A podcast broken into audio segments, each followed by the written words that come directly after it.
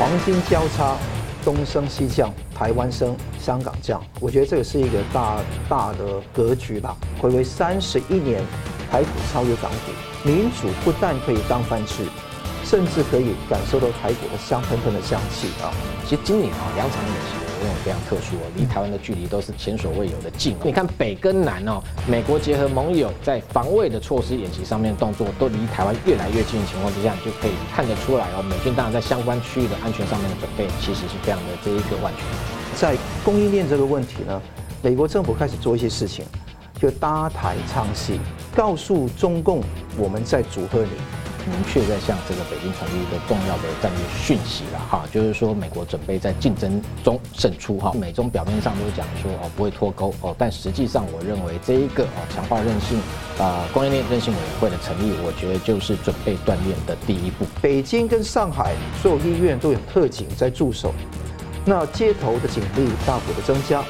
几乎可以肯定未来将会出现。新的疾病，很可能再次是冠状病毒。新闻大破解，回答新闻，大家好。举世关注中国大陆的疫情啊，至少同时有七种病毒在同时流行。那么可能还有被中共掩盖的 COVID-19 的中共病毒疫情持续的蔓延，那越来让人家担心可能会形成疫情海啸。周边的国家在提高警戒，而美国的 CDC 疾管中心呢，要中共说明。在美中的旧金山会晤后两个礼拜，台湾时间十一月二十八号是历史性的一天，白宫重大行动啊，成立供应链韧性委员会。几个小时后呢，中共在北京举行了供应链博览会。而在同一天，台湾的股市的指数是三十一年来第一次超越了香港恒生指数，形成了交叉。这对台湾和各国有何启示？台湾大选的倒数四十五天，台湾就在十字路口的走向。中共呢持续升高南海、东海情势，也侵扰台湾海峡，而美军是宣布将部署中程导弹。此外呢，美军和盟友大约有三百架的 F 三十五隐形战机，未来渴望是陆续的部署在第一岛链的台海周边。要如何解读这些部署呢？我们介绍破解新闻来宾，时事评论人桑普律师。主持人好，明杰兄好，各位观众朋友大家好。军事专家吴明杰先生。啊，主持人桑普律师大家好。欢迎两位哦！白酒运动近周年啊，中国是爆发又一波疫情，尤其孩童的情况相当的严重。中共回应世卫组织不给数据，而且呢又明显的淡化，但 WHO 的说辞呢被质疑，好像在。帮中共背书，而美国 CDC 呢正在和中方的官员在沟通。而周边国家像印度、越南、台湾呢，都升高了警戒，准备因应，显然是不相信中共的说法。那大纪元独家消息啊，接近中南海的消息人士透露，中共党魁只是所谓的不要渲染疫情，而且当局呢对疫情跟白纸运动同时在维稳，潜在的抗议人士都被上门警告。高等学校秘密要求学生干部要签署所谓的。表中承诺书，那么现在呢，可能有七种的病毒以上呢，至少有七种在蔓延感染。有不少的中国网友跟医生认为呢，其实 COVID-19 的疫情从来没有结束过。所以我想请教一下桑普怎么看这一波 B 零看起来可能形成疫情海啸，还有对中共目前态度行动的解读。这一波的那个大爆发的那种白肺病或者不明肺炎，其实是相当严重的。我也觉得说，在中共高度不透明的情况底下，我觉得这个很多的狐疑会出来。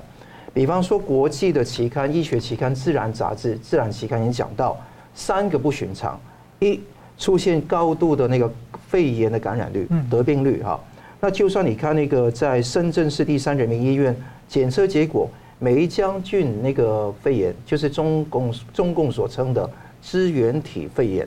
三十三三十四点三三趴。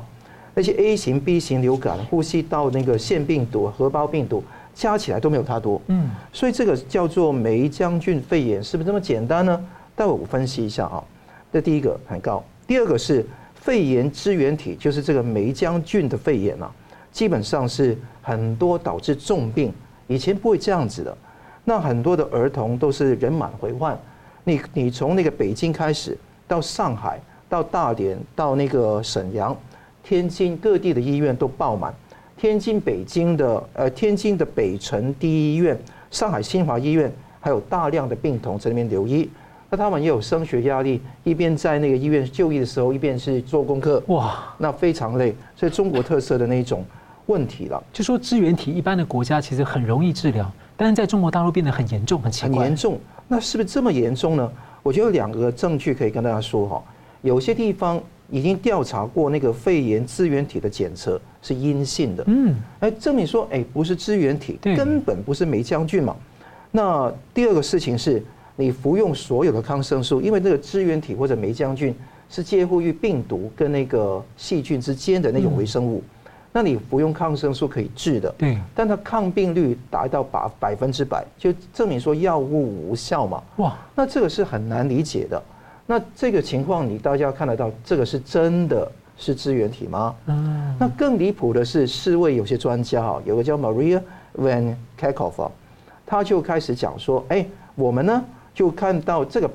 铁齿哦，就说这个不是五肺，这个不是 COVID-19，也不是什么新的。变种的病原体，但是呢，我们要派专家去调查清楚。那如果你要派专家调查清楚，你怎么可以先武断这个不是五非呢？所以这个前后矛盾的东西冲击着那个世卫的公信力。那再来就是第三个原因，中国很多是细菌感染很多，细菌就刚刚说的支原体，并不是以前那一种所谓的 COVID-19 的病毒，对。所以刚刚说的那个支原体或者霉浆菌这种细菌之类啊，细菌就准细菌细小一点的细菌哈，那它是用那个大环内酯类的抗生素可以治疗，它是发觉到内药量、内药那那个耐药率啊，就是那个抗药性，抗药性基本上达到百分之七十到九十，那没有到百分之百是非常高嘛，住院率非常高，非常的诡异。那刚刚东旭也说过一个更严重的是。呃，习近平是被指指出啊，他在北京的内部要指示不要渲染疫情，要跟白纸抗争的那个纪念活动的打压同步维稳，啊，而且呢，要抗议把抗议者那个把他上门警告他不要造次，而且说高校要求学生干部签署那个承诺，那个呃承诺书要表忠。北京跟上海所有医院都有特警在驻守，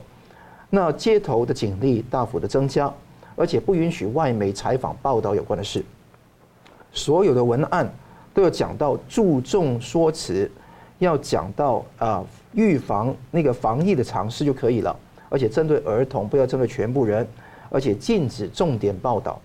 那这个情况是非常奇怪，而且还放出个消息说，这是多种病毒跟细菌感染所导致的。嗯，所以你看到那个米呃那个米峰啊，就是那个卫健委的发言人啊，他就说多多种病原菌体导致的鼻病毒、腺病毒、那个流感病毒、五肺病毒、呼吸那个 RSV 哈，呼吸道的 LSV，还有刚刚讲的支原体肺炎。但重点是在于这几个吗？他用这个地方来。混乱掉我们对事情的探索吗？我觉得这个地方很可能是一个什么一破的疫情呢？根本就是武汉肺炎，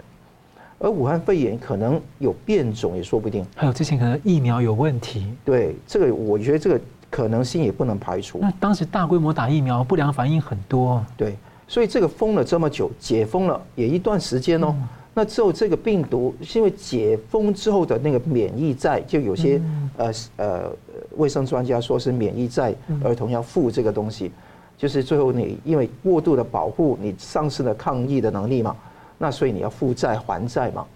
是这样子吗？因为我觉得说这个也有可能，但我觉得不太是这个情况，因为时间拉得太长了。是，我觉得是另外一波的那个呃肺炎的可能性很高，说不定可能是新的变种。对。那这个情况要调查清楚，我们有大胆的怀疑，要小心的求证，这个可能性很高。综合刚刚说的情况，极度不透明的状况，我们尤其要注意。还记得我在节目上面讲过一个论文，实证力的论文吗？大家有印象吗？这个是武汉病毒研究所的石正丽七月海外的论文怎么说的？我再重复一次跟大家听了，几乎可以肯定，未来将会出现新的疾病，很可能再次是冠状病毒。那九月时候开始，冠状病毒的爆量增加了。那看得到杭州亚运，亚运也是同样的暴病暴疫了。所以这个情况是一系列东西的后面的中转站，这个地方是成为了大爆发的开始。甚至国内中国国内的专家都讲说，有可能要到农历年的前后才可能终结，而且会到高峰。所以现在很多人返乡潮提前嘛，所以也把城市的病毒带回去那个。呃，农村去，所以我觉得这个情况不能够小看啊后面的情况的发展。那台湾还有很多国家会怎么看？那外国的 Newsweek 的杂志都讲到，印度、越南、台湾都要做好准备。印度要盘点自己的病床，他自己的人手，他自己的 PPE，就是那个防护服，还有那些设备，还有那个药剂，呃，快筛，看看是不是真的是适适当。所以你看，大家都要注意这一点。印度、越南、台湾都有警觉，所以我们的卫福部要好好的加油了。那另外一方面，更重要的是要不要封关的问题。对，就这个地方是影响到全世界的事情。这个不只是这个三个国家，美国也要想想看。所以我们要密切关注事情，而且国内现在都晋升不敢讲肺炎了，而且一讲肺炎就会被敏感词掉。所以现在讲嗓子疼，才能够在那那个微博里面去那个那个流量才有。所以大家要密切关注像台哎中国以后的发展。嗯，会不会可能再来一次？好，我们继续看到这台湾的总统国会大选呢，倒数大约四十五天。美国先前呢，总统是亲自警告中共不要干预台湾的选举，而美军呢，在区域动作是相当的频繁呢，航空母舰三军的部署呢，都在调动。忘记叫明杰大哥怎么看？就是。到台湾的大选前，美军跟盟友这些接连的动作，对我们看到这一个拜登政府为了防止这个中国对台借借选啊，那其实基本上借选当然有很多层面啊，政治渗透是其中一个。那过去来讲，他惯用手段这一个武力的恫吓，可能也在选项之中啊。所以我们看到这一个先前拜习会，那拜登总统其实当面跟习近平告知啊，这个警告不要对台借选啊，但这只是外交的手段之一啊。那另外，其实还有更重要，就是说背后当然军事上面也有在做全面性的预防性部署啊。这个部分外界可能还没有直接观察到。那我们在这里来简单盘点一下，因为我们从近两个月哦，美军在这个台海周边的这些重大的军事活动来讲啊，应该就是有这样的一个征兆。那不管姑且不论啊，这个武吓的手段哈，最后会不会动用？因为今年台湾的大选确实选情是很诡谲哈。那是不是真的用武力来对？台湾从外部施压能够哦，那让这个北京呃达到他的目的，其实都恐怕很难讲，因为这样的一个手段，过去或或许早期有，一九九六年时候其实已经看到是一个反效果哦，但二十几年之后，整个政治情势转变了，这样的一个手段会不会哦？那在最后使用或选前甚至选后啊，那我认为北京也很难评估。但是我相信这个华府的部分当然有做最万全的准备，避免哈真的这样的一个手段出现的时候，不只是说武力恫吓，那恐怕也担心会有所谓台海的局势升温，甚至导致所谓擦枪走火哦。所以这样的一个全面性的军事部署哦，我们看到最近两个月以来，其实哦，如果往前拉到这大将近十月的时候，其实一个很明确的就是说，当时因为这个中东的以哈的战争爆发。那那时候我们看到美军调派两支航母打击群进入这一个东地中海啊，那是针对中东的情势。但是同时间很特殊的，就本来在西太平洋部署的一艘这雷根号航母打击群哦，那本来在南海巡弋一路，在这个西太平洋这里这个地方本来就前进部署，但是他又突然增派卡尔文森号另外一支航母打击群进来，等于是以双航舰的规格哦，在这个地方。那我们观察过去二十几年来，台湾从有开始有这个呃总统大选之后，基本上每一次的总统大选，我观察至少都有一支航母打击群会在台海周边。这个负责相关的啊，这样的一个维护台和平的任务。那这一次很特殊，目前来看至少就有两支航舰打击群在这个地方。那比较特殊的是说，因为雷根号先前其实哦，它在西太平洋的巡弋任务哦，那上一次出海呃出海巡弋半年哦，就大概航行了超过十万公里哦，那非常这战力非常的可视哦。那现在因为它接下来它要进行所谓中期维修。所以可能会返回美国本土，那调派另外一支已经经过哦中期维修，就更换核燃料棒，然后同时也经过性能提升，未来是可以哦起降 F 三十五 B 战机的华盛顿号前来西太平洋。但雷根号返程时间其实目前并没有公开，所以非常有可能说。在明年哦，可能台湾总统大选前后哦，如果雷根号还没返回的情况之下，如果这个华盛顿号已经前来西太平洋，可能会最多有三支航舰打击群啊，那规格可能也是前所未见。那至少会有两艘了哈。如果雷根号回去的话，那这样的一个规格基本上就是摆明给这个北京啊啊一个明确的战略讯息，就是说。台湾的大选呢，也不要企图从外部用军事的压力去干预哦。那这是海上的一个呃，等于说兵力的一个布置哦。那另外，其实最近还有很特殊，它还有一艘叫米格尔基斯号，呃，这前进部署基地，它是仅次于这个航母哦。航母基本上来讲，大概吨位有这一个十万吨啊。那这一型的米格尔基斯号，它是这上面是可以搭载哦，同样是有一个甲板可以搭载 F 三十五 B 或 MV 两两鱼鹰机哦，作为海军陆战队的它一个。基建的一个海上基地，它的满载有九万吨哦，仅次于航母的这个大型舰艇，其实近期也悄悄的进入到。所以它可能还是这个一般的这种呃，就是两栖攻击舰的两倍吨位。哎，对，它吨位大，主要是上面它有一个浮动平台哈，可以作为它这个陆战队的这一个不管是前进的补给或者是兵力预置哈。那所以这一艘舰最近也悄悄到这个西太平洋这个地方来哈。另外当然不要讲，还有包含本来它在西太平洋部署。呃，就是有一艘美利坚号，美利坚级的美利坚号两两栖突击舰，上面至少可以搭载十二架 F 三十五 B 嘛，轻航母了。还有同时也会有另外一支黄蜂级，可能是 ARG 二两栖待命群啊。那这两支舰队都是算轻航母，的确闪电航母的一个规格，所以其实不止两，至少两支航舰打击群可能都要更多啊。那这这些海上兵力部署之外，其实水下的兵力我们要观察，就是美军近期很多动作，我认为表面上当然也是在协助。南韩延伸它的核威慑的保护伞哦，但实际上包含像它各式的核潜舰，近今年以来哦频频进出这个第一岛链哦，啊表面上是访问南韩，其实这个背后我认为都在威责中国哦。那而且所有的它包含今年四个月内哦派了四艘的这个核攻击潜舰。包含两艘的这一个洛杉矶级哦，安娜波里斯号，哦那还有包含像圣塔菲号，最近这两个月才访问。那更早之前，其实前几个月我们看到，连它的这一个飞弹巡弋飞弹的核潜舰啊，这个密西根号 SSGN 也开拔到这个南海哦，上面可以搭载一百五十枚的、一百五十四枚的战斧巡弋飞弹，那更不要讲这个核武重器。那这一个另外一艘肯塔基号 SSBN 上面是可以搭载二十枚的三三叉戟 D 五二型这浅射的洲际弹道飞弹，上面是带核弹头的。这些潜舰哦，开到这个第一岛链，虽然是在南韩，你要看离开南韩之后，它到哪里去啊？都在第一岛链这水下你看不到的地方，在这里周边巡弋，所以这些水下也早都已经布阵好。那比较特殊的是，最近还有包含像，其实最近才宣布哦，美军在这个十一月二十二号前几天才宣布说。他从他的美国本土哦，这个犹他州的希尔哦 AFB 这个空军基地，那派遣了一支 F 三十五 A 逆中战机前进部署到冲绳啊。那冲绳其实 F 三十五 A 这不是第一次哦，那今年稍早前，他从这一个阿拉斯加艾尔森空军基地也已经调派一批 F 三十五 A 前进到这个地方。那另外还有 F 二十二，那其他自己本身还有 ES 八 G 的电战机，那本来要派出 F 十五 CD 哦，那合计整个至少还有百架战机的规模。嗯，这些其实冲绳基地离台湾也不过六百公里在这个地方这个时间点呢，进行所谓的前进部署，我认为都是在做这一个针对台湾大选前后啊，避免中国用武力的方式威胁台湾，在做预防性的部署。所以我们已经知道说，中共说他不打，但是其实中共只要有机会，他随时寻找战机，随时可能出兵。我认为他这个准备跟选项一定是有啊，那会不会动用当然是另外一回事，会评估相关的情势，只要他能够。尽力呃，这个用这个各种手段方式来对台借选，达到他的一个目的哦。那当然这样的一个方式，我觉得我们还是要有万全的准备。嗯，好的，感谢。我们休息一下，马上回来。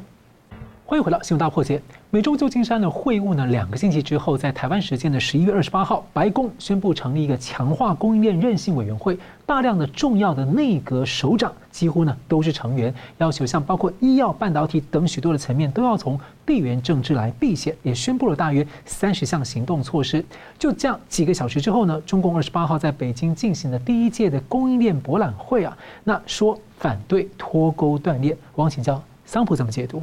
嗯。我觉得这个呃，美国跟中国之间的对对立是很清楚的。那重要是在拜习会之后，有两个深水区，我们都密切关注。我常常都讲到，一个是科技，就是尤其这一些重要的供应链韧性的问题；另外一个是台湾问题。嗯，那看到到时至今日，美国政府都没有在这个地方让步嘛？那我们当然是继续密切观察，之后会不会说重启那个绥靖跟姑息的主义？我们要小心当心。但是现在到现在为止还没有啊。但我们看得到，在供应链这个问题呢，美国政府开始做一些事情，就搭台唱戏，就开始搭一个台给大家看到，哎，我们有在做事情，好与不好，我们待会分析一下。但是我们看到这个是一个告诉中共我们在祝贺你，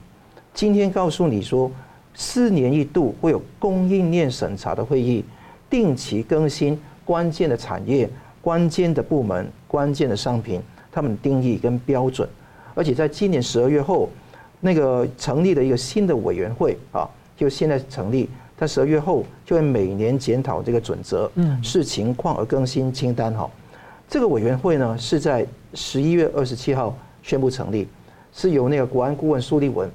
还有国家经济顾问啊，这个是布雷纳德一起担任共同主席。他们就好像类似台湾我们说政政务委员啊，嗯，就没有部会的那个部会首长，他们负责来协调各部门，国务卿、贸易代表、国防部、国土安全部，还有商业商务部，还有很多其他的事情，就加在一起，一起努力的去推这个事情。当然，下面还涉及到农业的、商务的、国防、能源、运输、情报的部门。所以这一个委员会基本上是一个非常一个庞大的一个组织，是跨部会的一个组织，希望 focus 集中聚焦在这个供应链的韧性的问题。那供应链韧性的问题，我觉得有两个重要的问题，一个是药物，一个是那个半导体，就是那个科技的问题。所以他们各自都有需要去去处理半导体的那个依赖，其实针对台湾而言，因为很多。怕有那个台海战争，很多的厂都设在台湾，希望有些回流到美国或其他地方。那如果说是那个药物的问题，很多的药物的原材料基本上是来自于中国的。中国一中国大陆一直是美国药厂的主要供应的来源。对。那药品、疫苗、血液，而且是有机的培养物，还有绷带，还有更重要的，也是我非常。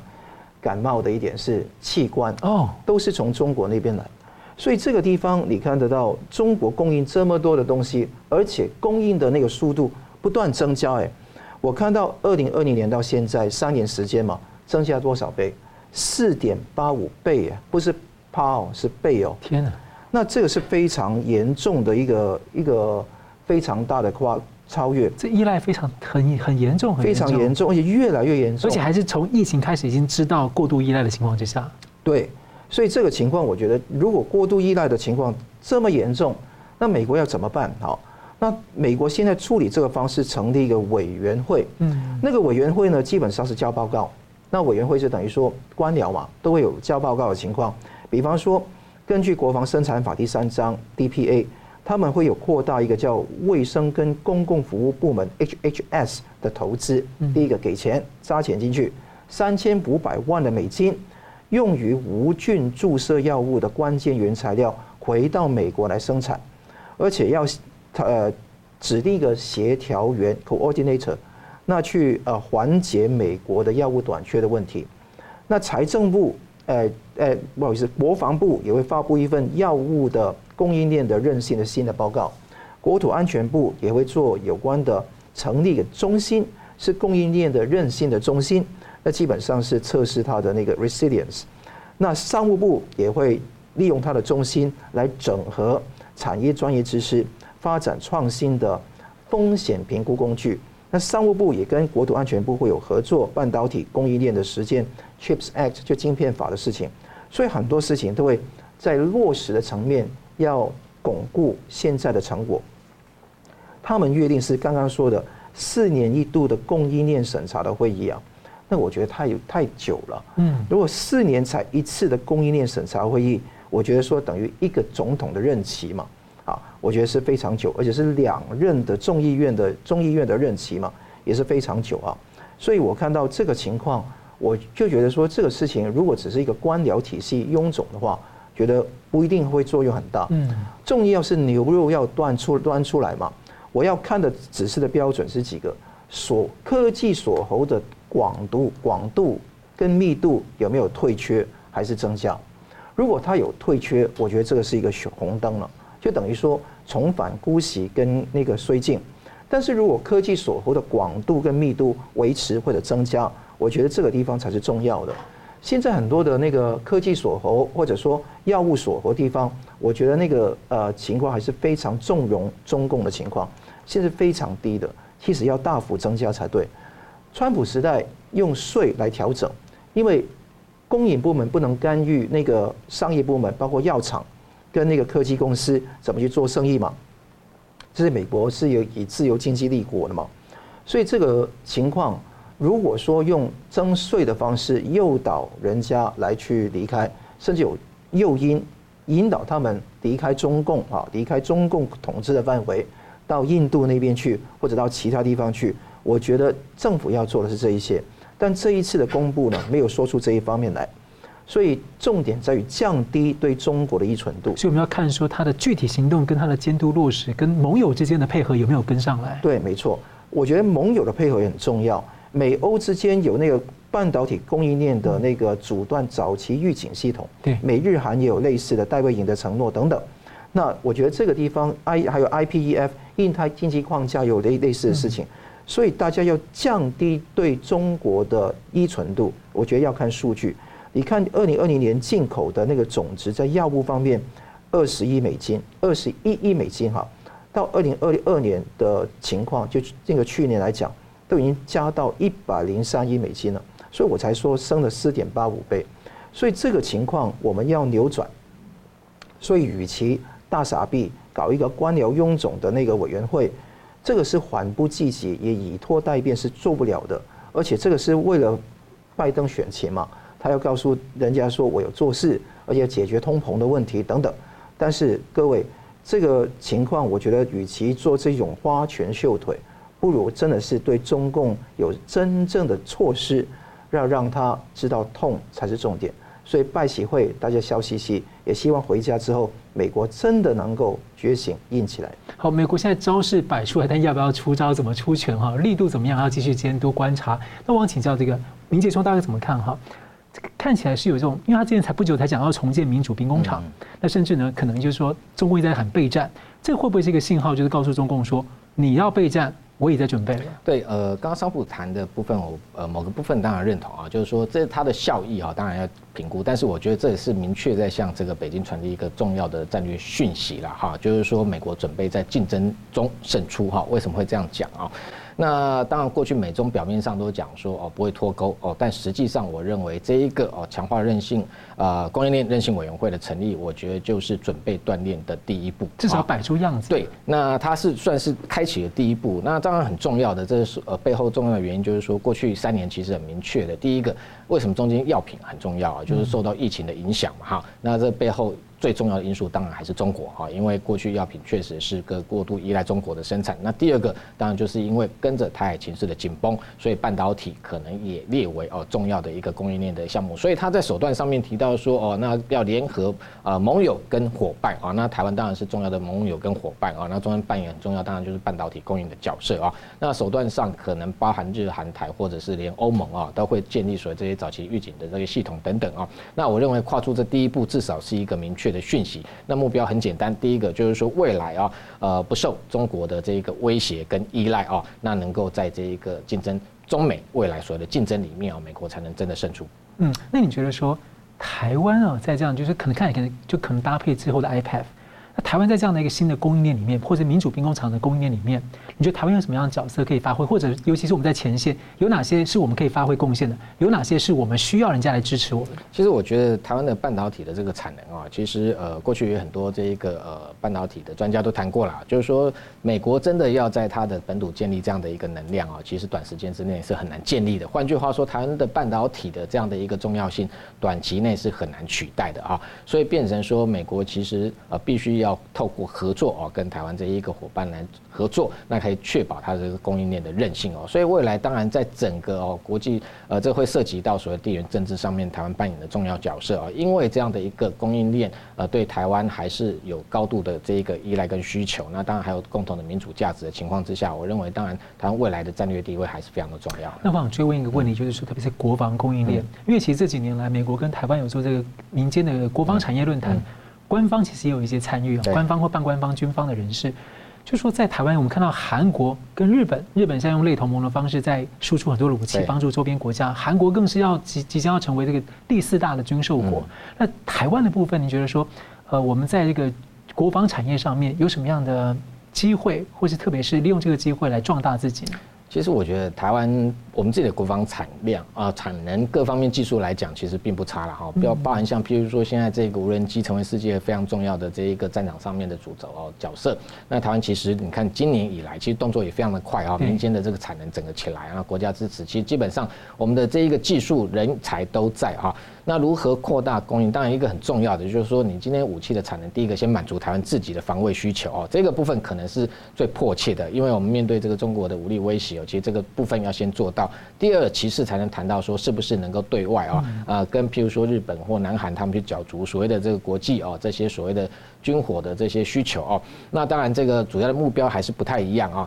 那台湾我觉得很重要，就是说我们如果可以扩大跟这个盟友之间的国际科技上面的这些交流跟合作，我觉得是相对来讲可能是目前来讲呃可能迫切比较需要的。譬如说呃美国先前跟台湾谈这个所谓国防工业的合作，包含像譬如说它的这个弹药或者是各式比较呃好的武器，它是不是能够进行技术转移这些等等哦。呃，我认为可能要列为我们现在国防的这个首要目标。那我们知道，其实这两三年台湾其实采购对中科院采购了大量的飞弹。您可以谈一下，就是我们我们在目前飞弹的产业线，还有就是最近有一有一种传说，就是说新闻有透露出来，没有没有直接证实，就是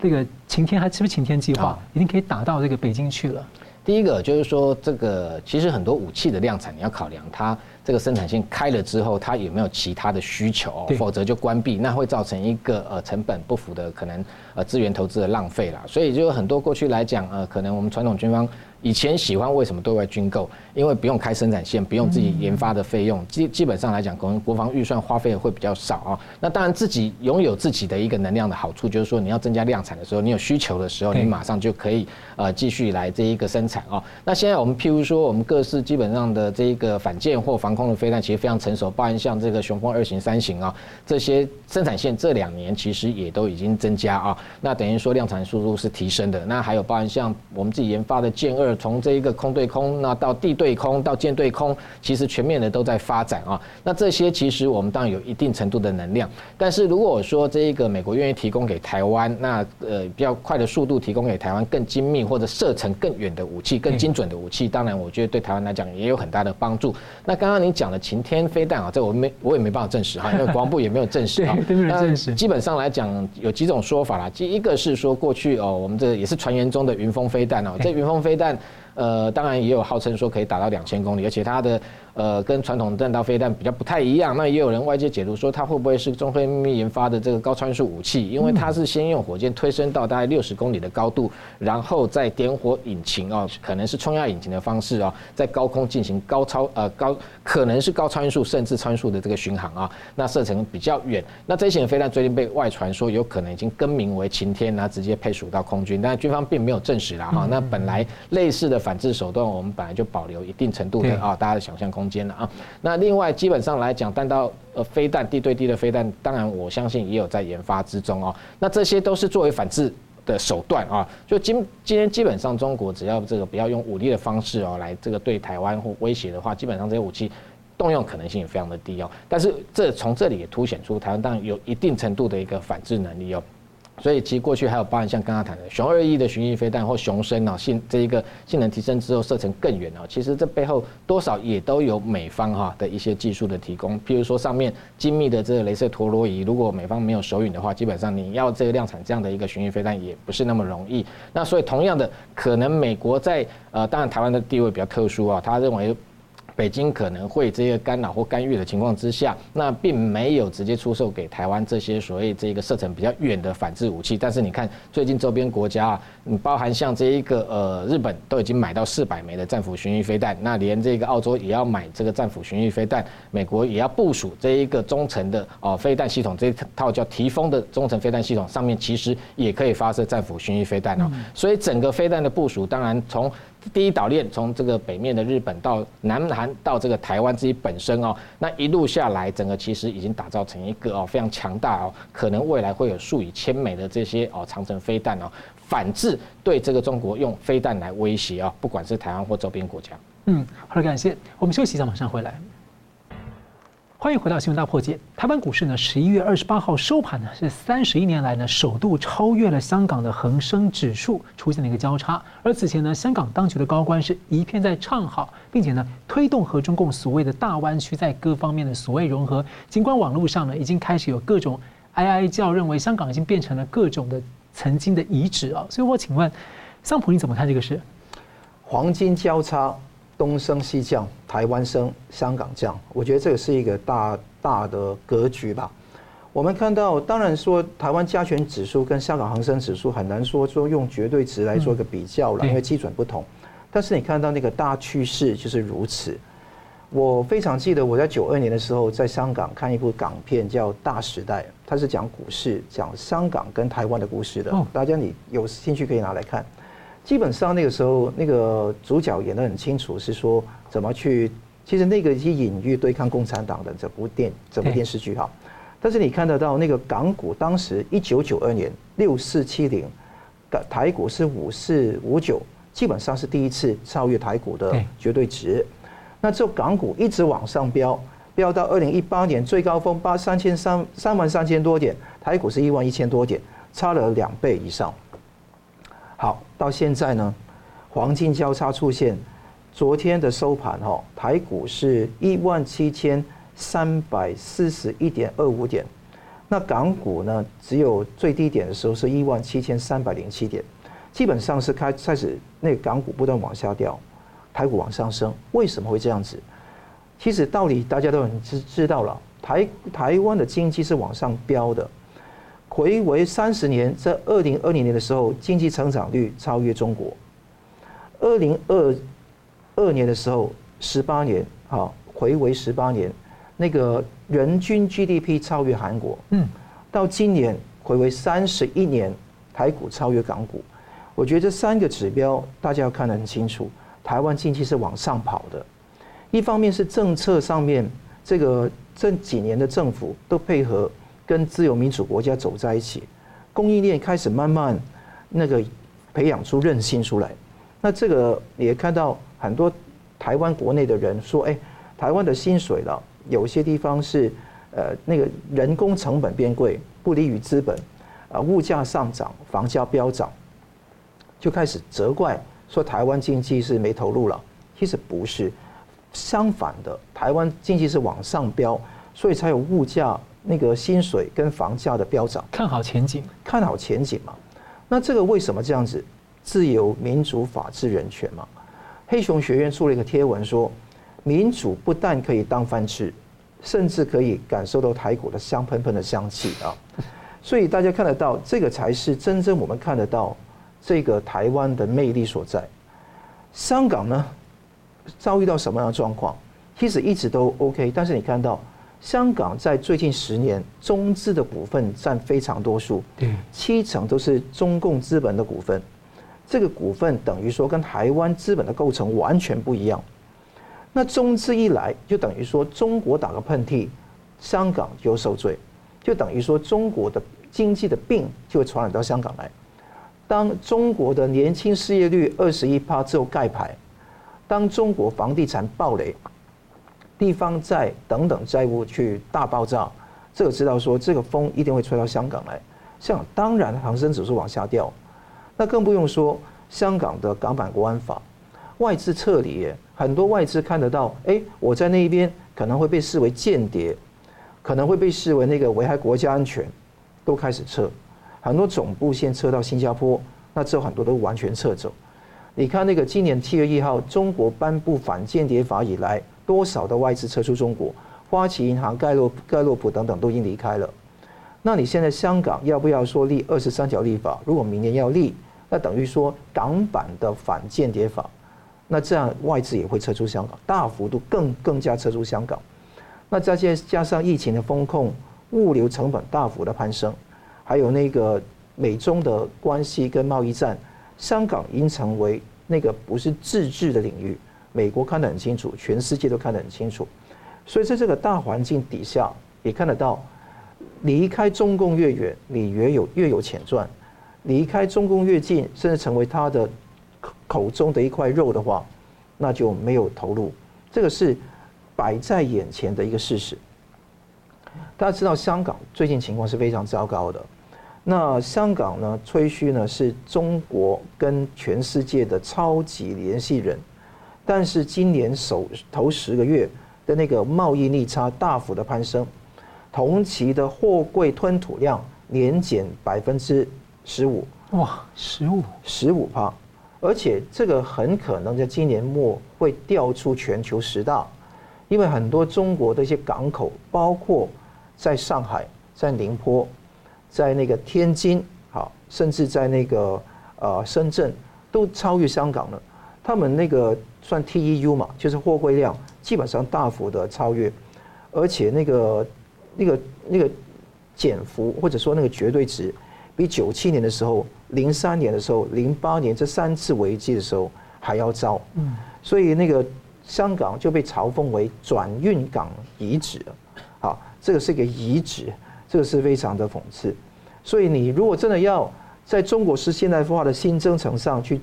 去前进，就等于说是迈进破产惨败的道路，也就搭上了习近平亡党亡国的伟大史诗而已。这个地方我觉得是香港现在的问题在这个地方。然后德勤、毕马毕马威这两个很炸的那个会计师事务所，他们要求高层的管理人员访问香港时候，要用一次性手机，就 burner phone，就等于说烧了就没有了，一次性手机就丢掉，等于说你的那些 laptop、那些笔记电脑还有那个手机都是一次性的。你进入境就怕被污染，对，就怕被渗透。没错，怕被渗透，而且不只是这两家，很多那些那个 Bain and Co、Bain Bain Capital 一些资本公司，尤其有些科技的公司，尤其要注意这一点，怕被渗透。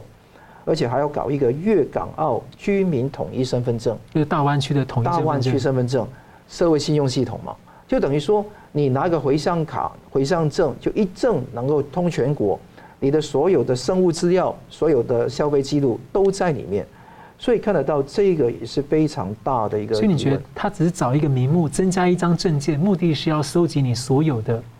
资料？对，各资完全被送中，中国式的社会治理一体化。会影响到香港，搞数位湾区，三年内，二零二五年的时候完成整个措施，搞什么港澳的那个数据特区，意思说人才、数据、物流、金流全在它的深度融合跟掌握当中。那银行方面也是，你看到汇丰银行也是把那个存款利息大幅加拉高，他希望年底能够那个结账的时候能够看得到很多钱在银行，但是。钱已经流到美金去了，对，为什么？美金的利息更高嘛，而且香港那个用联系汇率固定压住那个价格，基本上还不积极啊。所以我看得到，整个香港情况是没有好转的情况下，黄金交叉基本上会继续往现在的方向继续移动。所以台湾真的要加油，也希望这么感慨的那个呃情况呢，能够香港有一天也能够起来。但是看到在中共统治下。这个机会是非常渺茫的。大家比较关心还有一个就是说，因为香港一个关键字就是中共大湾区所谓的融合啊。因为中共王沪宁现在对台湾推出的总体方案，就是什么两岸融合发展示范区。你就听到融合两个字，香港的这个经验对台湾，你会觉得很类似吗？就是那个手段。我觉得这个是非常要注意啊。我们看到台湾很多民众都有台胞证。也可能最后要电子化，那最后你成为一个收集你所有的个人资料、指模、指纹，哈，还有那个生物资料的其他的一个事情，而且掌握你实时掌握你在每个地方出动的可能性，所以我觉得说真的是呃离开中国吧，离开中国大陆吧，我觉得这个是一个比较能够明哲保身的一个做法，而且呃我们国家的机关都说非必要、非必要不要去那个。中国大陆去出差，疫情，这疫情也是一个问题。对，那之后你看到各方面也是一个问题，所以，而且更重要的是，有很多的中共的代理人在台湾继续去渲染，而且很多的那个资讯站在那边在开导，所以我希望台湾能够了解说，守护我们的国家安全由自己做起。诶，甚至他可能像我们现在很多民众使用什么小红书跟 TikTok，事实上中共可以。透过这个搜集大数据，甚至知道你的锁定你个人的东西去做比对。尤其小孩子还有中学生，现在是非常受到小红书的那个污染的啊，所以还是蛮蛮危险的。好，我们这边看到呢，中共在第一岛链啊这个周边海域持续在升高紧张，即便呢在美中的这个呃旧金山的会晤之后，那近来呢我们可以看到第一岛链国家和美国的盟友近年是纷纷的大量采购部署导弹来加强防卫。美军呢十一月十八号宣布，明年将在印太地区部署新型的中程导弹系统，而且二十号呢，刚有刚刚我们提到了，就是有一个呃数量不明的 F 三十五战机啊抵达日本的冲绳基地。那估计呢，美军跟日韩两国啊采购的 F 三十五战机都到位之后，将高达三百架，这还没有算澳洲的七十二架。所以我想请教明杰兄怎么看？就是。美中近期在军事上的持续的一个角力，还有美方预告的部署。对，我们刚刚谈的是这个针对台湾总统大选前后啊的一个预防性的部署，但是整个呃美国对中这个中长期的贺主战略的强化啊，那持续在进行。我们可以看到，这个没有因为这个拜习会啊，那习近平讲说没有二零二七、二零三五的攻台计划啊，那美国就停止这些所谓的这个军事部署动作，因为这些所谓真的用威慑啊跟吓阻的一个方式，才是确保台海安全、和平稳定的最重要的一个手段啊。那刚刚讲到这个 F 三十五 A 的这个部署啊，在亚太地区会破三百架，其实我评估大概可能都会超过四百架啊。这么多？基本上来讲，我们如果中长期来讲，基本上日本买了一百四十七架，那南韩本来六十架，后来追加二十五架，有八十五架。那其实澳洲是有买九十六架哈，那这是整个第一岛链这些美国的盟友哦拥有的 F 三十五 A 的逆中战机。那不要讲美军自己，我们刚刚提到说它机动这个用 ACE 哦弹性这一个部署的方式啊，那不断的前进轮调。那 F 三十五 A 其实还有这个逆中性能更强 F 二十二啊。那这个 F 三十五 A 如果美军本身来讲，未来我相信它会加大这这个冲绳基地的部署的数量。那其实它日本的岩国，它还有一批哦。这可能未来会有增加到四十八架的 F 三十五 B，那 F 三十五 B 是用来未来可以部署在这个美军哦美利坚级哦这些所谓闪电航母上面哦机动部署哦。那所以整体加起来啊，我认为可能连美军自己在内，那都不要算阿拉斯加埃尔森空军基地有数量更多哦，那可能至少都有四百架的规模。那这可能未来可能有机会常态性就四百架就藏在在这里。对，而且这些 F 三十五 L 都会不断的轮调部署哦，甚至盟国之间，因为像这个日澳之间也签署协定，他们最近已经在今年已经开始测试了。那试驾的这一个日本 F 三十五 A 战机也这个跟日本呃跟澳洲要轮流哦。到对方的基地部署，他们就可以降落在日本改装后的轻航母上面。对，所以其实呃，日本对这个出云号啊，那这个还有包含像这个加贺号，它是未来 F 三十五 B 啊，都可以这个进行垂直起降。所以它这些会在这一个整个第一岛链不断的哦轮流动态的部署啊，不是说只有这一个进驻在某个单位。那这些当然为了都是在防备这个共中国啊，可能共军这个空中的威胁。那其实除了这个之外，中长期来讲，今年来说还有个新的突破，就是十一月啊，美军最新的第六代的逆中轰炸机 B 二一也已经试飞哈。那动作很快，它首架可能二零二五年就会部署，未来要准备采购一百架，那替代 B two A 啊，B two A 当然。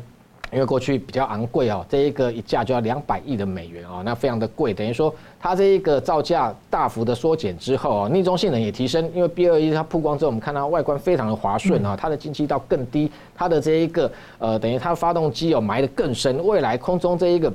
红外线的象征，不要说雷达侦测不到哈，红外线象征的也都更低，所以甚至有外国专家直接讲说，它是未来甚至是可以直接进出中国哈。那上面携带的不只是说最最新的哦，这些可能未来具备核打击能力的 LRSO 这种长程的巡弋飞弹哦，那也是属于逆中。那更不要讲说，近期美军也公开，他们除了先前 B 六幺幺两哦做更新之后，它是属于空射的战术核弹，准备要这一个。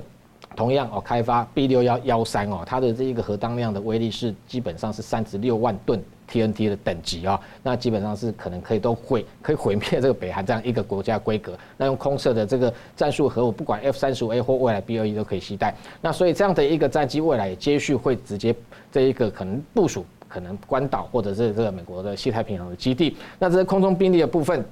这个地面的火力来讲啊，我们刚刚有略微提到，就是说这个美国动作很快。那过去来讲的，因为美国跟俄罗斯之间 INF 中程反导条约的限制，所以五百到五千五百公里之间的飞弹的，特别是这种空射型的啊，地面部署型的不行，空射型的可以哦。那基本上地面部署如果不行来讲，基本上就中程的弹道飞弹就是不能研发巡弋飞弹。那变成说中国不在这一个限制之内，它大量开发了这么多东风系列。弹道飞弹也好，或者巡弋飞弹，反过头来对，包含像台湾、日本、南韩这些国家，甚至哦用这样的方式企图对美国进行所谓反介入哦，因为它还比如说东风二十一 D 可以打击这种的水上啊这个呃大型的航母舰队之外啊，当然它也把包含像可以打击到冲绳基地这些都视为所谓的冲绳快递、关岛快递，所以这些大量飞弹部署导致美国现在反过头来也开始准备在第一岛链大量。部署类似的中程飞弹进行反反介入哈，你这个中国的舰艇现在虽然打造速度非常快哦，呃，一口气到今年有三百七十艘，但同样的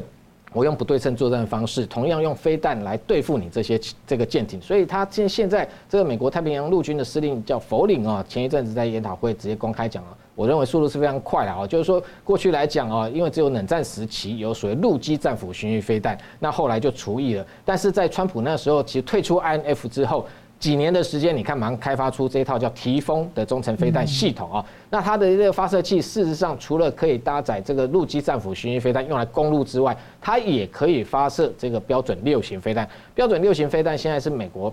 等于说，海军未来可能会配备最新的一个弹种，因为它不只是可以防空，而且射程比传统的标二，我们知道标二我们台湾也有哦，这个记得舰上面有配备，射程是一百五十公里，它一口气它增程型可以打到三百七十公里，甚至可以反舰拿来做这个做攻击军舰之用。所以未来这一型提风飞弹配属在哪里？美国陆军它有一个叫 MDTF。多领域特遣队，其实它跟最近哦，在冲绳，其实同样我刚刚没有提到，十一月才在冲绳成立第二支 MLR 滨海作战团，是陆战队的陆军未来 MDTF，它也是部署在这个第一岛链哦。那配备提风系统之后，它未来不止可以拥有直接长程超过一千五百公里战斧巡弋飞弹的这个远程打击能力之外，它还可以用来封锁水道。用标准六型来袭击这个军舰，甚至进行防空所用哦。那这些大量的这些飞弹，这还只是中程。那不要讲说，其实去年美国已经测试成功一型叫 LRHW，叫爱因的高超音速飞弹，测试的飞行距离可以远达两千七百七十二公里哦。那等于说它可以打距离这么远，其实部署在第一岛链，对中国来讲其实是非常大的威胁。那当然短程来讲，五百公里以内，最近。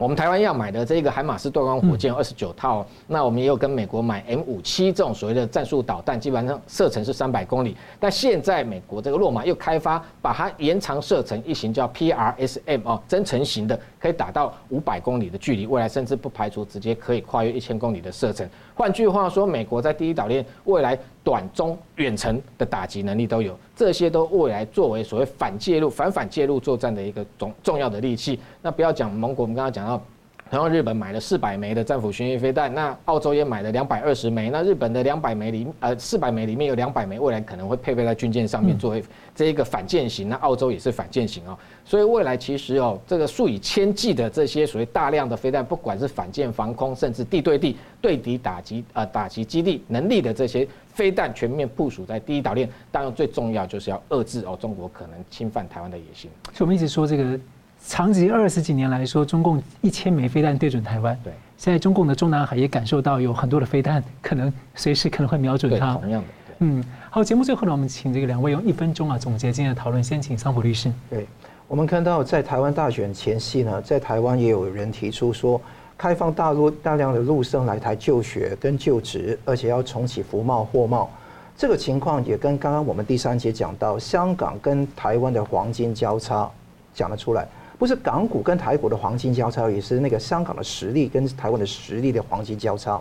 所以没有实力是没有和平可言的。如果我们是用傻笑跟潜媚潜媚就可以说以为换来中共的善意，基本上是愚不可及。所以我希望说大家都要了解，说要守护好台湾的主权，要抵抗住这一股逆流，我们是非常重要。那同时我们看到在那个美国也有那个成立委员会。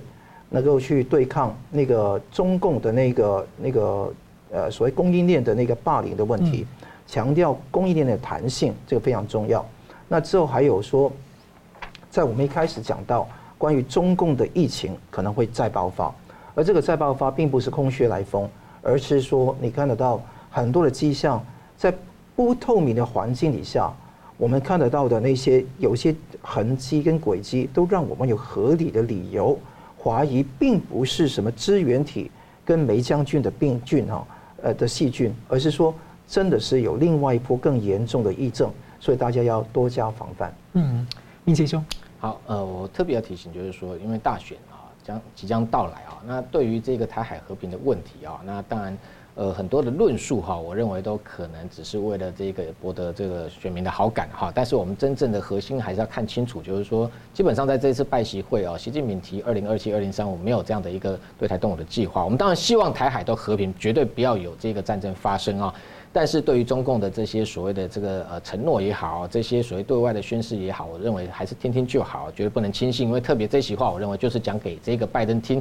主要是要这个阻止美国来对台哦，包含军售、军援。这些所谓武装台湾的动作哦。所以对于这个未来哦，共军你看它其实实际上的动作哦，不管是在这一个台海的这些基建骚扰还持续在进行，那很多的其实演习同样在执行哦。这些动作只要持续不断的情况之下，它没有。纵然就算他对外公开宣布说不放弃武力犯台，恐怕都不能轻信的情况之下，我觉得最重要的就是说，台湾还是要好好的这一个强化这种防卫的能力，这才是最重要的一个关键。我请问，可能会基本上可以解读菲律宾跟周边各国的联合演习，还有日本跟美军等等联合演习，基本上他们直接都会间接、直接、间接防卫到台海。其实。其实今年啊，两场演习我认为非常特殊哦，离台湾的距离都是前所未有的近啊。对。那包含像这个呃十一月有一场这个美日叫 JX 零五联合军演哦，自卫队出动三万名兵力，美军一万名，总共四万名。它整个演习区其实扩及整个全日本全境。北从北海道，但是你看到最南面到这个台湾的宜兰东面的这与那国岛，只有一百一十公里的距离哦，全部都是演习区域哦。离台湾这么近的演习，后面还有一场叫联合反水雷演习哦，是不是都在模拟可能中共对台用海上封锁的方式，都在做相关的准备哦？我觉得这值得观察。那南面的部分也是前所未见，美菲今年呢，其实先前肩并肩演习，到这个月也有一场这个海上卫士的演习，到这个前几天美菲啊的联合的空中海空的这个联合的。巡弋哦，这个范围都扩及到台湾南面，只有大概一两百公里的巴丹岛这个范围哦。所以你看北跟南哦，美国结合盟友在防卫的措施演习上面的动作都离台湾越来越近的情况之下，你就可以看得出来哦，美军当然在相关区域的安全上面的准备，其实是非常的这一个万全。好，非常感谢大家。那么新闻大破解每周一三五再见。新闻大破解的观众们，大家好！非常感谢大家对我们的支持和帮助。那我们在 YouTube 上呢，成立了一个新的子频道，叫“新闻大破解随选”。我们把呢相关的这个啊、呃，就是精彩片段都汇集在一起，来方便大家分享给朋友们。那么也希望大家能到此频道来按赞。订阅以及分享给更多的朋友。另外呢，我们在一个新平台叫做“干净世界”有新闻大破解的频道。我这里要特别跟大家推荐“干净世界”，真的是非常好用，有许多还很重视隐私，而且呢没有暴力、色情等等，很适合合家观看。所以也鼓励大家到“干净世界”来订阅新闻大破解的频道，并且呢还有相关的 App 也可以跟你的朋友分享。那很感谢大家的支持，新闻大破解，我每周一、三、五再见。